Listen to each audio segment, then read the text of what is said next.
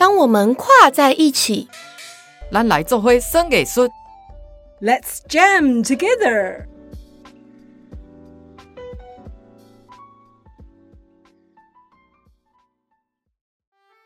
Hello，欢迎收听《当我们跨在一起》，我是主持人王维轩 Vivi。那今天呢是《当我们跨在一起》的第三集，我们邀请到的是国立台湾艺术大学跨域表演艺术研究所的陈慧珊所长，所长好。Vivi 好，各位听众朋友大家好，我是惠珊。还有我们的硕三的郭婷珍同学，Vivi 好，大家好，我是婷珍。还有我们硕二的施正良同学，Vivi 好，各位听众大家好。还有我们硕二的彭景同学。大家好，我是彭景。今天还是一个非常热闹的场面哦。那我们继之前跟大家介绍了我们的硕士班跟博士班，今天我们来到了在职专班。那我们首先就要先问问所长了，因为从前面两个单集，我大概深刻的了解到了，其实这个所，我觉得毕业的标准跟考试的门槛好像都不怎么低，都蛮高的。那对于在职专班的规划跟整体的要求上，跟我们之前提到的硕班跟博班有什么不一样吗？嗯，好，谢谢 Vivi。其实我们跨域表演艺术研究所的入学标准呢、也不是说特别高，就是相对比较严谨啊，就是各个关卡。那在职班差别在哪呢？它一样有资料审查，好，它一样有面试的这一关，但是它的差别就是它没有笔试。好，我们的博士班还有我们的日硕班都有笔试的这一关，那么在职班这个部分是没有的，其他的部分和日硕班、博士班是差不多的。对，嗯，所以是以数科为主喽。数科还有资料审查，那资料审查的部分一样包括啊，比方说研究计划。啊，比方说推荐函，还有就是他自己的一些专业的一些素养的一些呈现，可能他以前有参加过一些比赛啦，啊，或者是有一些作品啊、表演啊，这些自己的专业素养的这些资料的一些呈现，都算是我们资料审查的分数。那么再来就是推荐函，还有以前的在校成绩这样啊。然后面试的部分，除了必然的一个口述的面试之外，其实还有一个就是术科的表演。那申请的同学们可以选择自己擅长的，可能是舞蹈，可能是音乐，可能是戏剧，有可能是戏曲等等等等，他自己选择一个拿手的项目来表演就可以了。所以它不一样的地方是，它没有我们的。笔试啊，我们本来在日硕班还有在博士班都还有笔试的这一块，对的。嗯，是。那其实我今天在录音前已经有看到我们今天的三位来宾嘛，哦我发现资历都很惊人呢。因为像郑良跟彭景都已经在大学任教了，那我们的婷珍呢，她也是在真武基担任艺术总监。那我当然知道，迎接这个时代，好像跨领域跟再进修变得非常重要。嗯那我想要询问一下三位同学，为什么会想要到我们台艺大的跨域表演艺术研究所来再深造？那我们从郑良开始好了。嗨，好，大家好。嗯，那第一个就 Q 我。是 OK，好，那其实这个问题呢，就是我一开始入学的时候，所长就问我们了，为什么一开始就是想要在做进修这件事情？对，因为其实对我来讲的话，我自己本身的背景就是从科班的剧校毕业，然后陆续到了大学，然后又受到了一些高等教育的学术的基础，然后一直到自己后来步入社会，走向职业剧团，然后后来慢慢自己在社会上经历了这么多这么多的实务经验之后，于是就到了大学任教。那到了大学任教之后，其实我自己深深刻刻的感受到说，虽然我有丰富的经验跟专业的技术可以教导我的学生，但是，嗯，毕竟进入高等教育还是需要有一个理论基础在。那在我自己的思维里面，技术绝对不会是一切，你还要包含了学术领域的部分。那我自己其实对我自己也是有一个憧憬在，因为毕竟学者艺术家其实也是目前在国际上也是非常重要的，成为艺术家必须要具备的一环。所以在我自己来讲，我虽然已经是在大学任教了，然后具备的资格也已经到了一个地步了，那我自己还是一样学无止境的出发点。对于我自己，或者是对于未来我所教学的学生，我希望可以再给他们更多，已经不是只有技术上。已经也不是只有经验上，或者是自身的引导上，甚至学术上如何关联，就是像我们刚刚录音前我们在聊的，如何把实作跟理论，然后实务经验这些串在一起，让他们在步入社会的时候，可以更清楚的知道，哦，原来学术基础、理论研究，它其实是串在一起的，跟我们的生活，跟我们在学校的教育是完全没有设限，而且可以在更多的一些发展性。所以我觉得，在这个出发点来讲的话，如果我自己不去再进修，怎么有办法再给学生更好的东西？嗯，对是。那彭景，嗯。大家好，我是彭景。我考上这个跨域所也是一个缘分啊。我最早是在二零二一年的时候参加北师国办的一个研讨会，叫《国乐春秋》。在那个研讨会里头呢，他邀请了国内外二十七位专家，然后其中会展所长是发表论文的一个专家。然后在两天的论文这么听下来呢，我就觉得，哟，这个所长是谁啊？怎么他说的跟平常好像有一点不太一样？怎么这么不一样的思维？然后。后呢，那是第一次见面。之后呢，在一个学姐的 IG 上，她常常 PO 一些跨域所的上课的那些动态啊。我想着这个学校也太好了吧，这学习的环境怎么这么棒？然后还有同学之间的相处，老师之间的给予都非常的好，就跟我所想的是不一样的。然后我就跟那个学姐说：“哎，我能来旁听吗？”她说：“旁什么听啊？你直接来考试。”我我那么老了，能考吗？你试试。哎，我就试了。我就因为喜欢上所长，然后呢，学姐一句话，然后我就来了。来了以后呢，我觉得来对了。这个系所真的是特别不太一样，跟咱们学国乐的这一路上来的这个理念不一样。它不仅仅是国乐，它包括了戏剧、舞蹈，还有戏剧构作啊，真的是全方位的，真的是我觉得特别好。所以一开始追星，后来发现进来真的跟我心里想的一样，所长真的这么棒，然后系所也很棒，嗯，真的赞。那婷真呢？嗯，我自己的话，其实我是从戏曲学院毕业，但是我中途就是有去念了舞蹈班，就是在舞蹈班受过训练，然后其实我前面还念了一个舞蹈的研究所。对，那毕业了之后呢，我自己做团队创团，但经验没有很丰富，然后理论的基础也是缺少的，就去做团队就去闯，然后做着做着就发现卡关了，就是做的作品呢要跨越、要创新什么的都蛮难以下手，那就觉得说我应该要选择一个表演艺术相关的系所，而不是针对某个舞蹈或是戏剧，所以我会发现，哎。我们这个台艺大有跨域表演艺术，诶，因为我们是第一届的这个学生，然后就哎，这个系所好像很符合我现在的这个团队需求，因为我就是要做舞蹈跟戏曲的跨域创作。那我希望来这边淘金，可以来学习一些跟跨域有关的，不管是理论也好，实作也好。然后确实进来了之后，课程内容也是。它不针对于每一个项目而已，它是包含连理论的基础，甚至连歌舞剧都有，所以我就觉得这个系所真的也是选对了。嗯，是。那我要来问问所长，因为其实在职专班对于我们坊间的想象，在职专班好像就是假日上上课，然后你只要不要太夸张，你可能就毕业了。可是就我先前对您的认识以及对于跨域所的了解。我相信您在课程的安排创新上一定不会是这么的草率。那我相信很多想要报考的同学可能会想要提问说：那在于我的学业跟我的生活这个平衡上，会不会？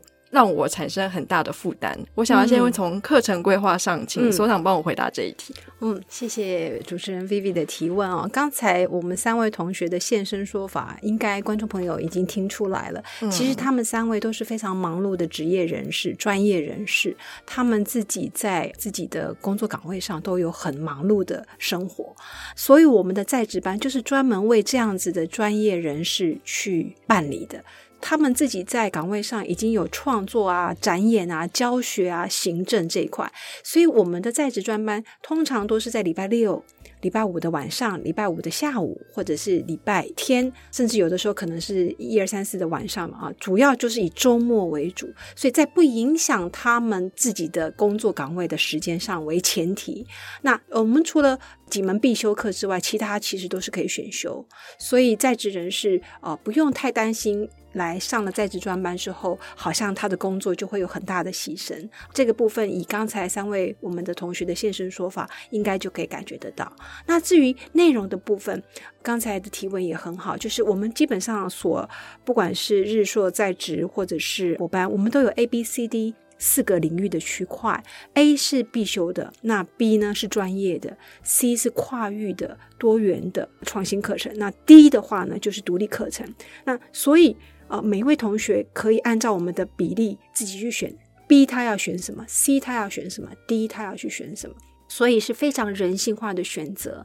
我们希望在职班的同学可以因为自己的专业而选到他想要的课，因为我们每一个群组 B 呀、C 呀、D 哈，专业的、多元的或独立的都有不同的师资结构，所以呢，非常适合同学们自己按照自己的专业程度，还有他的研究的方向来休息，来选择他想要选的课，所以他不会。偏向我随便举例啊，如果他想要理论多一点，他可能就可以选多一点的必修的或者是专业的课；他想要多一点实物创作的，他可能 C 的部分可以强化多一点。也就是说，这个是有弹性的，不是每一个学生他可能都要同一个方向。我觉得蛮好的，因为现在这个时代其实好像越来越走向克制化。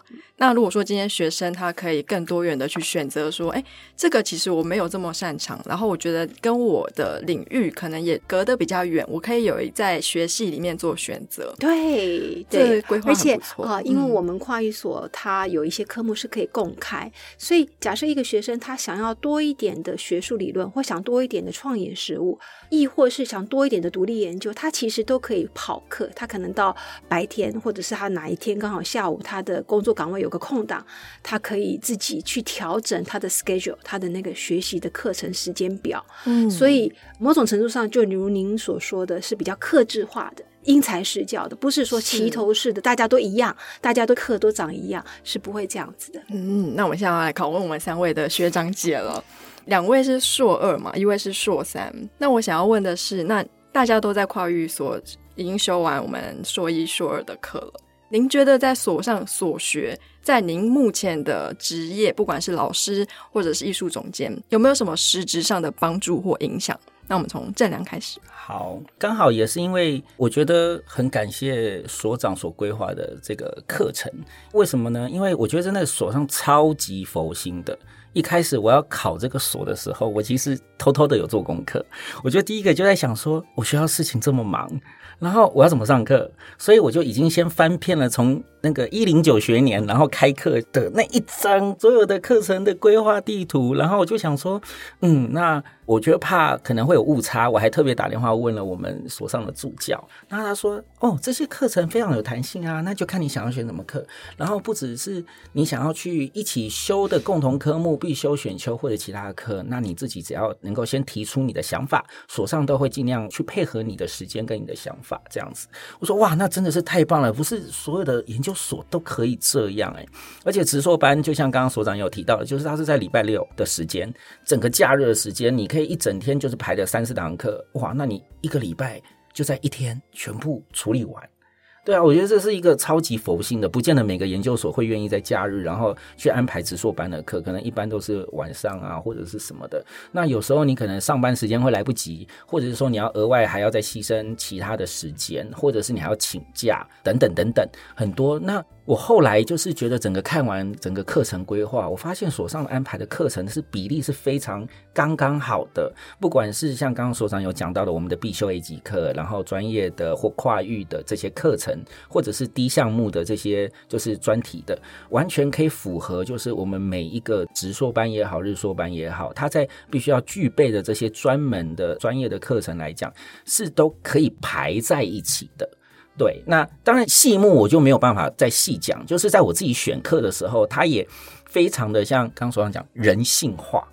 什么叫人性化跟克制化呢？就是因为像我的职业是教师，所以我可以很有弹性的把我的礼拜六或者是礼拜四或者是礼拜三我没课的时间，我就可以直接来这边上。对，那如果说像我要是上班族，我就直接一礼拜六就整个排一整天，就这样，很简单。对，这样子去来做处理。对，那就是没有什么好挑剔的吧？我觉得这就是一个非常 perfect 的一个排课方式。对于直硕班来讲，就是一个你不来念这里，那你还有什么好选的？对对对对对，是。那彭景呢？您觉得您在跨域所的所学，目前学到的这些内容，有什么很直接或是间接影响到你现在任教的算是课程的环境，或者是会不会商炮的改变了你对于同学们教授的方式？我觉得我现在所学的跨域所的这个课程呢，对我最大的影响，我倒是觉得在我的教学方面有提升了。以前我的教学可能纯粹从音乐啊、技巧啊什么什么，从我国乐的角度去诠释。嗯但是进了这跨域所以后呢，虽然是在职硕士班，但他的师资跟日硕博士都是相同的，都是优良的老师。然后这些的课程的规划，让我呢，在我反馈教给学生的时候不一样了。我自己就感觉，哎呦，好像相对以前，我觉得教学相长是我以老师的角度觉得教学相长，但是现在反过来，我是学生的时候，这种教学相长又不一样了。是。那婷真呢？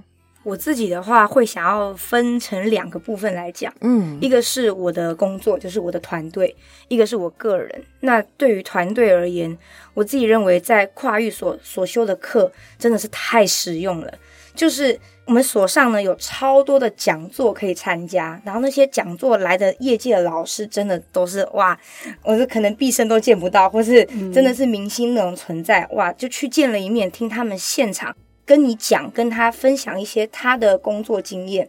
他的实战，他的任何的技术都是满满的吸收，然后自己再回头做团队的时候，才会发现原来我缺失的这么多，就是那么年轻就想弄团队跟人家拼命，真的是太啊，要再更加油这样子。那这是团队方面，透过课程我知道自己的不足，然后想让团队变得更好，也慢慢的有一些方向，包含在创作的时候，或是跟各种艺术家工作的时候，因为我知道，诶，哪个业界老师是什么样子，所以大概就知道，嗯，那个体系下面的艺术家们可能怎么样，我要怎么工作有礼貌一点，可以融合的更好一点。这是对于团队而言。那对于我自己个人而言，我觉得这个理论方面，就是学术真的是进步太多了。我整个听得懂研讨会在做什么，真的是完全知道人家啊这个 PPT 做的怎么样，这个研究怎么样啊，这个演出嗯是一个什么样子的，不管是用任何的理论，像刚刚有提到的戏剧构作啊，或者是任何跟剧场相关的论述，因为课程很丰富嘛，所以理论的课程我都有修到。那去看演出的时候，就更能够开阔自己的视线，说哇，这个演出用的是什么什么什么。哦，这个学者怎么样怎么样，我佩服佩服啊！那个学者怎么样怎么样，哎，加油加油，这种感觉。那自己在书写方面呢，我自己是觉得比起以前是进步很多啦。对，那选课的时候，刚刚有提到说我们有很多不同的课程，如果距离你的专业比较远的话，你可以人性化的去选择。但我就是那个去选离我最远的那个课程，我就是要来这边跨域的，所以这么远的课程刚好符合我。我就是要去那个我从来没有接触到的领域去看看。那每一堂课来的老师也都是实力坚强，所以算是学到很多。嗯，是因为我之前就有听说，其实所上很多的论坛啊、演讲，常常会邀请很多人来分享。我觉得这也是让学生们可以近距离的知道说，现在业界的一些名人啊、大师啊，到底是怎么样诠释他们的东西，或者是阐述他们的理论。而且我们其实有一些单位可能把在职班当做是一个，因为我们都知道在职班比较贵，所以其实我完全没有那个想法。其实我对在职班的师资也好，还有他们的讲座、他们的工坊，我都是一视同仁。也就是说，很多讲座我还特意开在周末假日给他们方便，因为他们如果开在一二三四五这种白天的日子，他不见得能够来听。我还会刻意留一些讲座，而且时间上还配合他们的搭配他们的上课来做这些工坊或讲座。然后在职专班的老师，刚才同学也分享了，其实我的师资结构是一样的，完全没有说哦，在职班我就放一些比较弱的，好像二流或怎么样的老师，不会，我们还是一样都是一线的老师，是一视同仁的，所以他们会感受到，其实我们所上不管你什么班，每一份子我们都是非常用心在栽培。嗯，是那因为其实我们是跨域表演艺术研究所，我想要再问问三位同学，在跨域的时候会不会觉得很困难，或者是很痛？就是啊，我以前真的没有学过，这以前真的不是我的专业，会有这个阵痛期吗？嗯，我个人觉得完全不会。啊我发现所上的老师超级厉害的，这个厉害的是他可以把超级专业的学术用最简单的方式来说明给你听，而且每个老师都很有佛心哦。他就是像我们所上有一些课的老师，我们必修课的一些倪老师啊，或者是呃沈老师啊这些老师，他们很怕，比如说你是音乐领域的，可是你要上戏曲的领域的课，那他怕你不理解，还会特别找了一些文献，然后自己跟着文献，然后跟着读，然后看说你是不是能够完全能够懂。然后如果你真的不懂，老师还找了很多不同的方式，影片也好，然后或者是一些演出的就相关的一些佐证也好，就会一直在给你举例、举例、举例。对，举例到觉得说。哇，老师你真的是超级佛心的，就是我原本不会的，我都会变成是一种专家，而且老师是用很简单的方式就能让你懂。对，一样是理论，但是是非常能够容易懂的这种学术理论。对，所以我们所上的老师真的是非常会教，超级厉害因为。我们其实跨域所的老师都有这样的一个共识，就是我们绝对不是只是用自己单一的窄的这个眼界来看艺术，我们的观点是打开的，是在这个情况下，在这个眼界视野下，其实很多道理都是同的。所以刚才郑良讲的，我们用深入浅出的方式，只是一个引导。可是他一旦进来之后，他会发现都是通的。音乐可以通舞蹈那个节奏的部分，舞蹈其实可以通戏剧的那个肢体的部分，戏剧可以通戏曲的，也是那个眼神啊、动作啊、节奏都是可以通的。所以表演艺术它其实并没有划分的那么井水不犯河水那种概念，是过去在分类上过于的把它区隔开来。嗯那所上的老师一旦有这个共识之后，我们合作起来是非常愉快的。彭景要不要也说说看？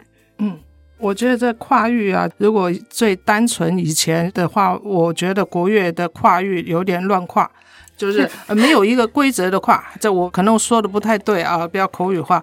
但是呢，读了这个跨域以后，从书籍、从老师，再从他的资料里头发现，人家国外早就这么做了，你知道吗？所以呢，就是透过这些学理呀、对。或者比较有脉络可循，哦，比较有这个可以跟循嗯文这么走。我发现呢，就像那个书里头说的，实践就是一种研究。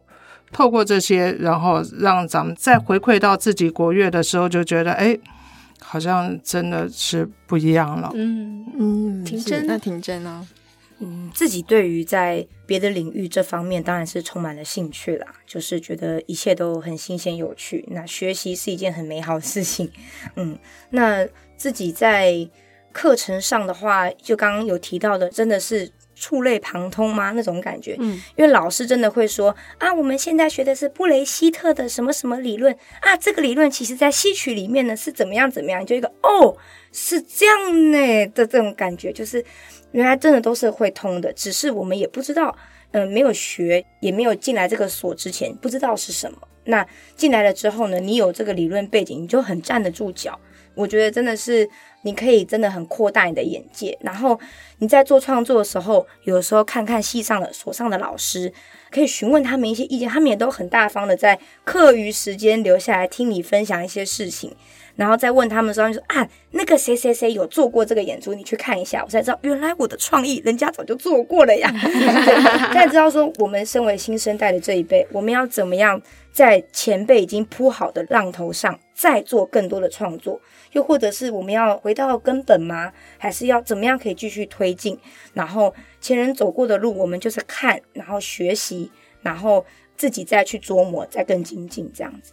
嗯，我这样听下来，其实跨域所整个的安排，它是一个网状的。像我们如果说专精在某一个学科，我可能就是一条线。可是今天如果说学生没有办法触类旁通，你很难跨到隔壁去。但是我这样听起来，老师们好像都会非常的勤劳，非常欢喜的帮学生把中间的那些空格都补起来。嗯，您刚才说网状，我觉得很棒。那有时候我会说，像是一个造桥的工程，哦就是一个 bridging 啊，一个在此岸，一个在彼岸。然后我们跨域有的时候就是一个好像摆渡人，把大家带过去，把那个桥搭起来。那你要搭桥的时候，你要知道自己，也要知道对方。所以跨域其实是一种互相了解。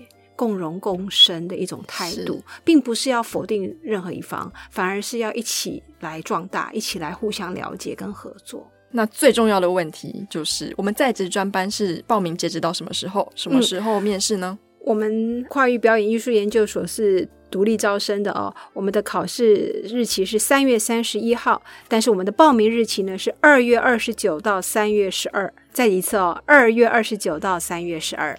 哦，那三位同学要不要分享一下当初准备考试的整个心路历程？我们尖端版六十秒。六十秒，好迅速哦！突然讲说只有六十秒。考试的心路历程嘛，其实就是把你自己觉得最擅长的那一面，然后超级轻松的方式，全力以赴的展现出来就可以了。嗯嗯，那彭景呢？我觉得当时准备就是书面资料很重要，整理书面资料的同时，也等于检视了自己这么多年来的过程，然后再来就是专业。虽然这个跨域所呢不是以自己的本专业为主，但是自己的专业还是很重要，他还是以自己的专业为中心点，然后往外扩。所以我当时就是专业书面资料，还有口试，这个说话真的很重要，也是进了跨域所，我进步很多了。之前我更糟，所以学弟妹 赶紧来考，真的，这是一个非常好的一个系所，终身学习，快来吧，我等你。